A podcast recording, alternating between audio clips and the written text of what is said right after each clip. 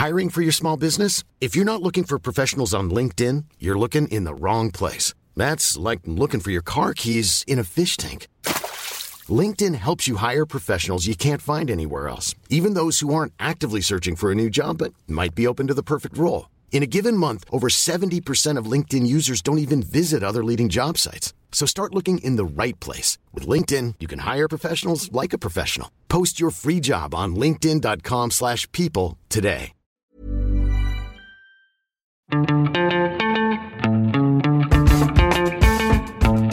Salut, c'est Thomas Rozek. Souvent, celles et ceux qui ne fréquentent que de loin ce beau métier de l'information s'étonnent lorsqu'ils apprennent que bon nombre de grands titres, télé, radio, journaux, ont dans leur tiroir prêt à être dégainés des nécrologies, des papiers retraçant le parcours des personnalités importantes, écrits parfois bien avant leur mort et qu'il n'y a plus qu'à réactualiser une fois la faucheuse passée.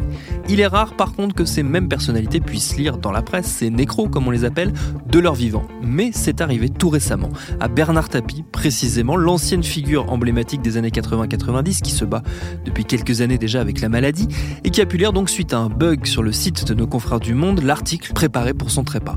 Cette histoire anecdotique, elle nous a remis en tête ce personnage singulier que fut Tapi justement. Alors plutôt que d'attendre qu'il nous quitte, on a eu envie de re-raconter dès à présent un peu de son parcours avec notre question rituelle. Qui êtes-vous? Bernard Tapie Ce sera notre épisode du jour. Bienvenue dans Programme B. Bernard Tapie est avec nous par téléphone en direct. Bonjour Bernard Tapie, merci d'avoir accepté euh, notre petit coup de fil. Euh, je voulais d'abord vous, poser une question. Comment avez-vous réagi quand vous avez vu euh, que cet article annonçait votre mort? Comment j'ai réagi? On réagit avec, avec en plaisantant parce que bon, quand on se bat comme moi actuellement pour qu'elle n'arrive pas, si quelqu'un vous l'annonce alors qu'elle n'a pas encore eu lieu, il vaut mieux le prendre avec humour. D'emblée, désamorçons un écueil évident. Non, cet épisode ne sera en rien exhaustif sur tapis, car il faudrait plusieurs heures au minimum pour remonter le fil de toutes ses vies. Lui qui fut tout à la fois entrepreneur à succès, figure du sport français, politicien dur à suivre, client régulier des plateaux télé, prévenu à répétition, jugé, condamné, incarcéré, comédien, chanteur, et j'en oublie sans doute. Donc, raconter tapis en une vingtaine de minutes, c'est forcément faire des choix précis. En l'occurrence, parlons d'abord du sport, car c'est certainement l'un des traits saillants de son parcours. Je suis allé en discuter avec mon confrère Sébastien Tarago de l'équipe qui a tout récemment co-signé un documentaire consacré à Tapi baptisé L'affranchi. J'ai commencé par lui demander comment dans les années 80, celui qu'on connaissait d'abord comme un businessman à succès, repreneur d'entreprise en difficulté, s'est retrouvé embarqué dans le monde du sport, dans le vélo, tout d'abord avec l'équipe La Vie Claire. Oui, alors euh, c'est une bonne euh, bonne question pour trouver le déclencheur, mais c'était un sportif quelque part. Hein.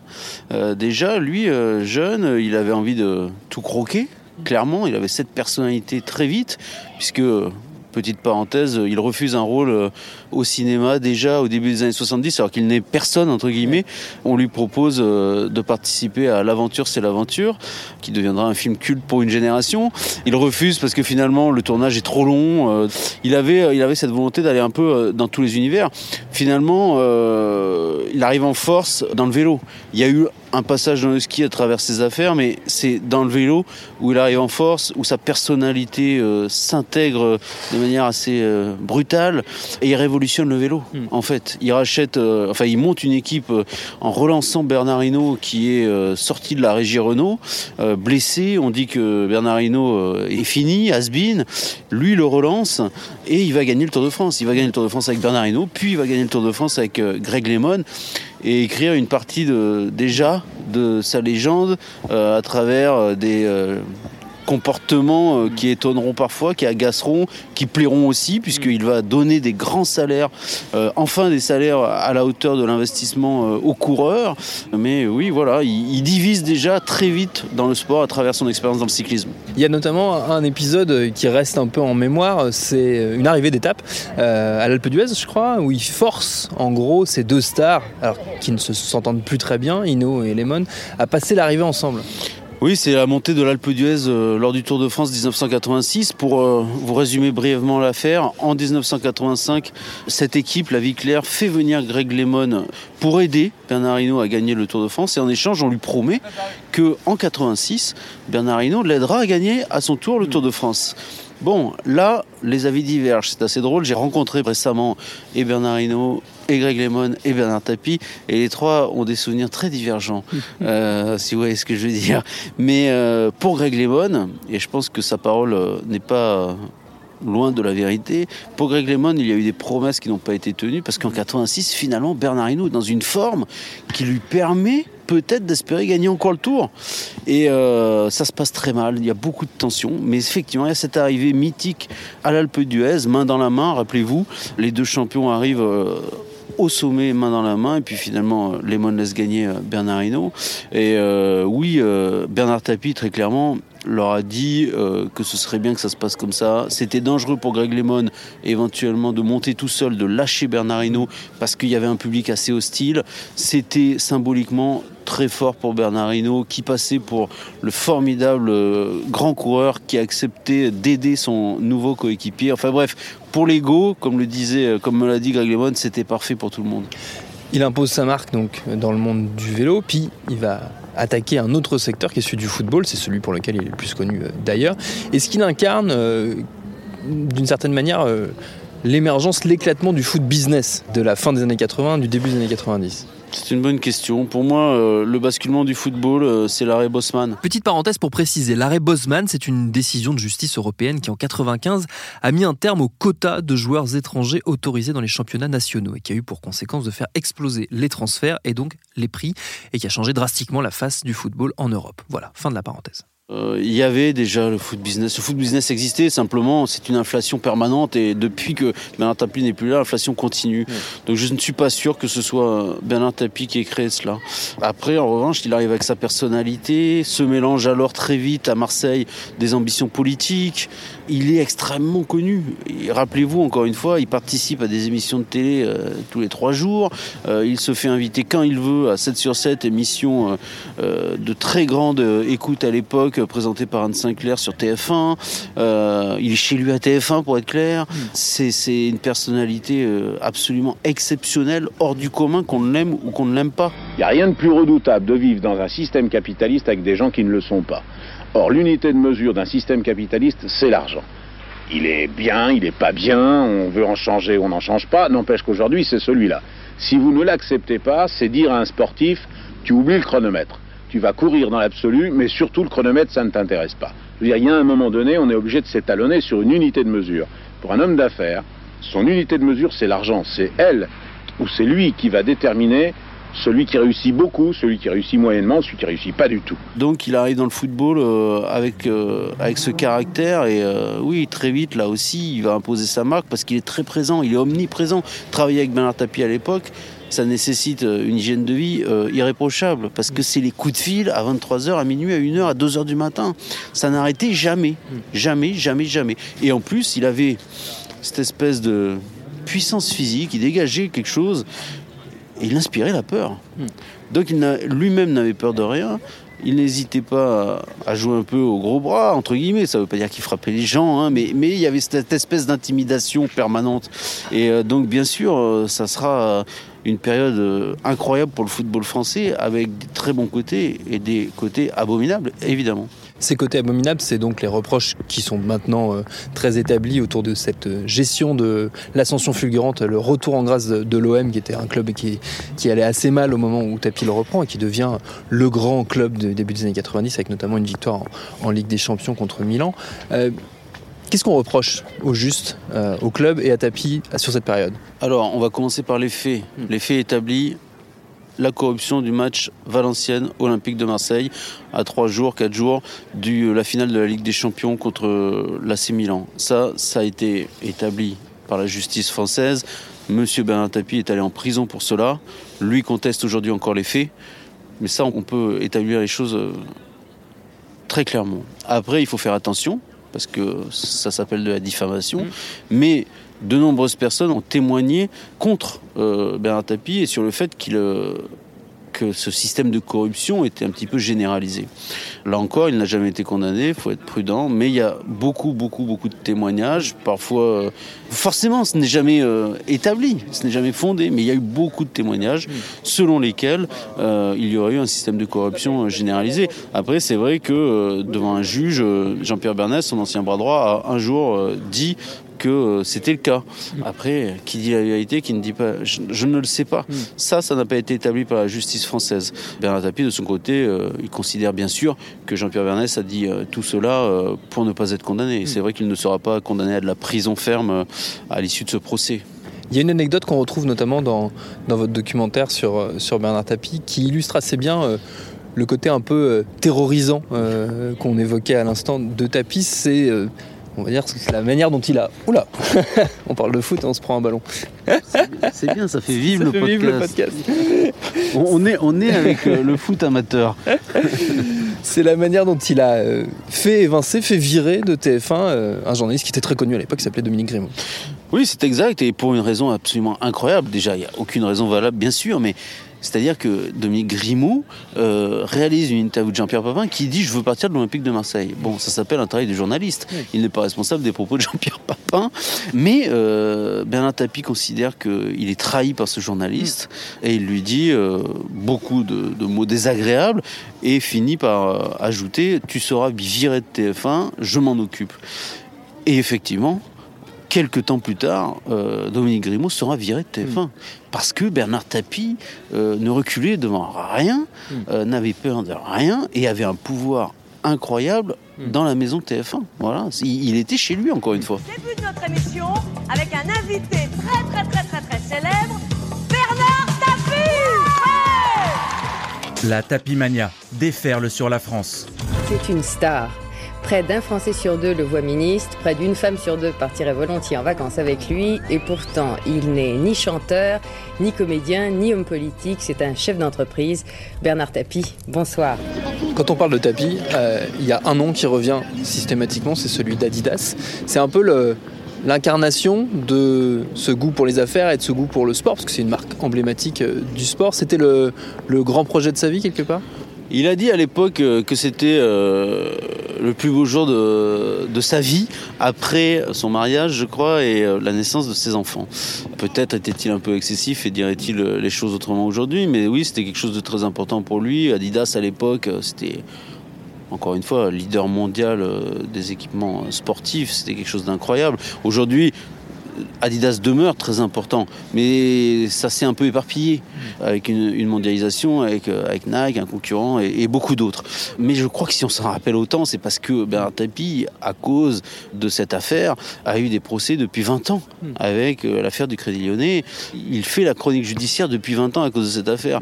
Donc je me demande quand même si on ne se rappelle pas autant de cet achat euh, pour cette raison-là.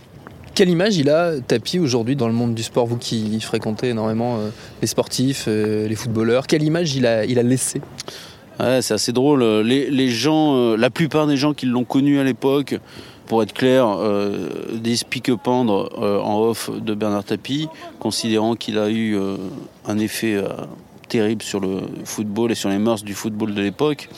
Ceux qui ne l'ont pas connu, dans le milieu du football, je pense qu'il y en a beaucoup quand même bah, qu'il l'apprécie. Mmh. C'est assez, ça paraît étonnant, mais sa personnalité fascinante eh bien, euh, demeure intacte auprès de certaines personnes euh, qui ont 30, euh, 40 ans. C'est assez étonnant de constater cela. J'ai eu à la suite de ce documentaire pas mal de témoignages de gens du milieu du foot qui avaient ce sentiment-là. Donc il est très ambigu, Bernard Tapie, et il restera ambigu jusqu'au bout entre euh, ce pouvoir de séduction absolument incroyable et puis euh, ces méthodes qui euh, sont pour le moins contestables.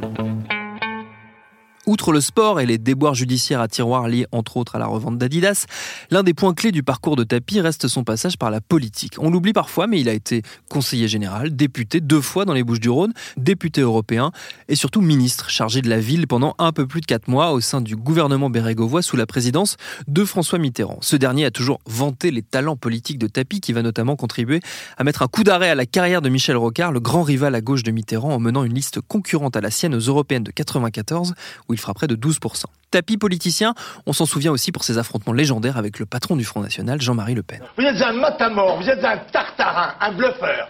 C'est pas parce que vous avez une grande gueule et que vous criez fort que Non, mais vous arrivez. poli, Mais je monsieur. peux pas être vous êtes sorti des bas-fonds, on le sait, Oui, vous êtes poli. oui. Vous avez dû apprendre à parler. La, la seule différence, la seule différence, c'est que c'est pas parce que vous affirmez fort quelque chose que ce que vous dites est vrai. Parce que vous dites n'importe quoi. Aujourd'hui d'ailleurs, cette image de l'opposant intégral au FN est un peu remise en question par d'anciens proches de Tapi qui évoquent des arrangements discrets entre lui et le parti d'extrême droite pour gêner son adversaire de droite aux législatives. Bernard Tapie nie fermement tout accord, malgré donc les affirmations entre autres d'un de ses anciens collaborateurs très proches, Marc Fratani. Fratani fut notamment son assistant parlementaire. Il l'a longtemps défendu bec et ongle.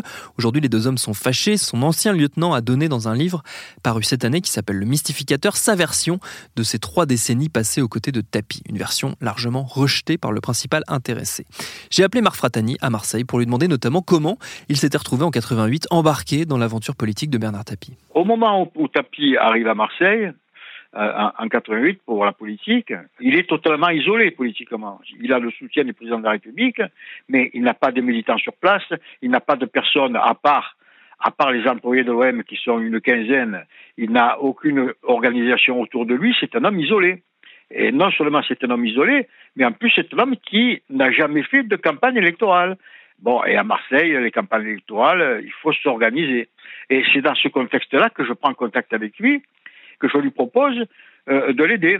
Et ce qui se fait, je deviens donc naturellement euh, son accompagnateur durant la campagne. Et comme ça fait 22 ans que je fais de la politique à Marseille, je suis en mesure, bon, ben, pas de le conseiller, mais euh, d'analyser concrètement ce qui se passe euh, politiquement sur- au, au niveau de la ville. Vous le mettez en, en contact avec du monde. Vous avez des, vous, vous avez beaucoup de relations à cette époque-là, enfin et toujours aujourd'hui. Ah, Mais ça fait, comme vous le dites, ça fait 22 ans que vous militez, donc vous connaissez le tissu marseillais euh, par cœur. Vous le mettez en relation avec euh, avec du monde? Oui, je le mets en relation, notamment avec des personnes. Enfin, il y a d'une part euh, un élu marseillais qui s'appelle euh, Monsieur Charles-Émile Lelot, qui est député européen, et à Paris, euh, les, euh, les dirigeants du Parti socialiste ont conseillé à Bernard Tapie de rentrer en contact avec Charles-Émile Lelot à Marseille parce qu'il a lui des forces militantes. Donc, à ce moment-là, euh, Charles-Émile Lelot est un ami. Euh, je suis au contact des garçons de fer. Charles-Émile Lelot est un vieux de ferriste. Donc, on est en contact et c'est avec lui que l'on va préparer et mettre en place l'activité militante avec, avec ses, ses conseillers ses militants à lui, hein, euh, dans, euh, dans la ville. Il y a surtout une chose à éviter, c'est que durant la campagne, aucun incident ne se passe. Et pour éviter qu'il y ait aucun incident, en accord avec Charles-Émile Lelot, qui les connaît, certaines personnes dont on dit qu'elles ne sont pas favorablement connues des services de police interviennent afin que rien de euh, violent ou de, de, de caractéristiques ne se passe pendant la campagne. Voilà les gens qui vont aider, dès son arrivée, Bernard Tapie à pouvoir faire une campagne sans incident et ensuite à pouvoir finalement, l'année plus tard, être élu député. Parmi les, les faits saillants, on va dire, de cette campagne de 88, il y a ce qui se passe le 12 juin, juste avant l'ouverture du scrutin, quand il y a une, une bombe, un engin explosif qui explose devant la, la permanence euh, de tapis. À l'époque, on a dit que c'était une manière de, de, on va dire, de, de faire peur aux candidats, de faire peur à ses, ses électeurs.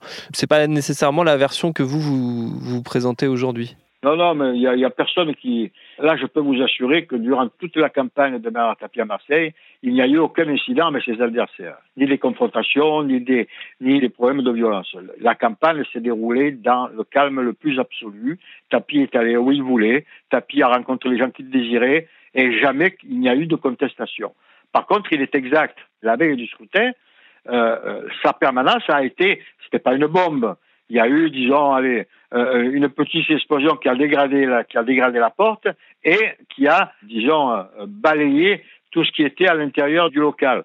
Bon, ça a été rapidement remis en, place, mais c'est vrai que cet incident n'a pas été un incident qui a été créé par ses adversaires, mais euh, à la demande de Tapi lui-même pour sensibiliser les électeurs indécis euh, à aller venir voter pour lui, etc. Bon, mais c'est c'est une chose qui, qui n'a fait aucun dégât matériel, fait aucun dégât euh, humain, qui, qui a été dérisoire. Hein. Est-ce que, euh, malgré les, les liens qui sont distendus aujourd'hui entre vous, vous diriez euh, que Bernard Tapie fait partie de l'histoire de Marseille? Mais attendez, Bernard Tapie est une légende qui a été créée par les médias. Bernard Tapie, en communication, n'a pas d'équivalent en, France. Donc, Bernard Tapie, par sa présence, par son sens de la communication, par son savoir-faire, est arrivé, et, surtout par le football, est arrivé à avoir à Marseille une très grande popularité. Mais lorsque l'on fait l'analyse de ce que Bernard Tapie a réalisé par Marseille, en tant qu'homme politique, il ne reste rien de Bernard Tapie à Marseille. Bernard Tapie n'a jamais rien fait pour la ville de Marseille. Les Marseillais, les électeurs marseillais l'ont aidé à être élu, lui ont permis de devenir ministre, mais il n'a jamais rendu aux Marseillais euh, ce qu'il leur doit. Tapie n'a rien fait politiquement à Marseille. Il ne subsiste rien de lui, que des mirages. Alors il faut bien comprendre une chose, et il faut d'ailleurs se lever de la tête euh, euh, deux choses. La première, c'est que Bernard Tapie est rentré, est venu faire du, s'occuper du football de Marseille pour rendre les Marseillais heureux. C'est une contre-vérité. Bernard Tapie s'est servi du football pour ses intérêts. Et quand en 88, Mitterrand lui demande de venir, il va se servir de deux fonds de commerce, il va avoir deux fonds de commerce. Le premier, c'est l'Olympique de Marseille. Hein, il faut que les supporters deviennent ses électeurs. Et pour ça, il faut que le club ait d'excellents résultats. Ça, c'est son premier fonds de commerce. C'est pour ça qu'il va tout entreprendre pour que le club ait de bons résultats. Et son deuxième fonds de commerce, ça va être la lutte contre le Fonds national. Mais il n'a jamais fait de politique pour défendre l'intérêt général à Marseille. Il n'a rien fait à Marseille. Il a fait de la politique uniquement pour défendre ses propres intérêts. Et quand Bernard Tapie se rapproche du pouvoir, il peut y avoir deux raisons pour ça. La première, pour satisfaire les affaires qu'il mène, et la seconde, pour euh, réduire ses déboires judiciaires. Voilà les deux raisons qui poussent Tapie à aller au, au- au contact du pouvoir et des présidents de la République. Mais à Marseille, encore une fois, ben, je ne sais pas, je peux même vous poser la question à vous, qu'est-ce qui, qu'est-ce qui reste à Marseille de Bernard Tapie au niveau politique? Il ne reste rien. Eh, Fomblard, j'ai rencard avec Nanar. Appelle les Starves, la Bruno ou Escobar. Touché mais pas coulé. Merci de l'invitation. Sur ce, on est en sursis. De l'homme politique peut-être pas, du businessman par contre, il reste au moins le journal La Provence, l'un des quotidiens emblématiques de la ville dont Bernard Tapie via son entreprise est l'actionnaire majoritaire. Alors certes la presse papier n'a plus la puissance d'antan, mais ça reste une bonne façon de garder quelque part un peu de pouvoir. Merci à Sébastien Tarago et Marc Fratani pour leur réponse. Programme B, c'est un podcast de Binge Audio préparé par Lauren Bess, réalisé par Mathieu Thévenon. Abonnez-vous sur votre appli de podcast préféré pour ne manquer aucun de nos épisodes, Facebook et Twitter pour nous parler, et à demain pour un nouvel épisode.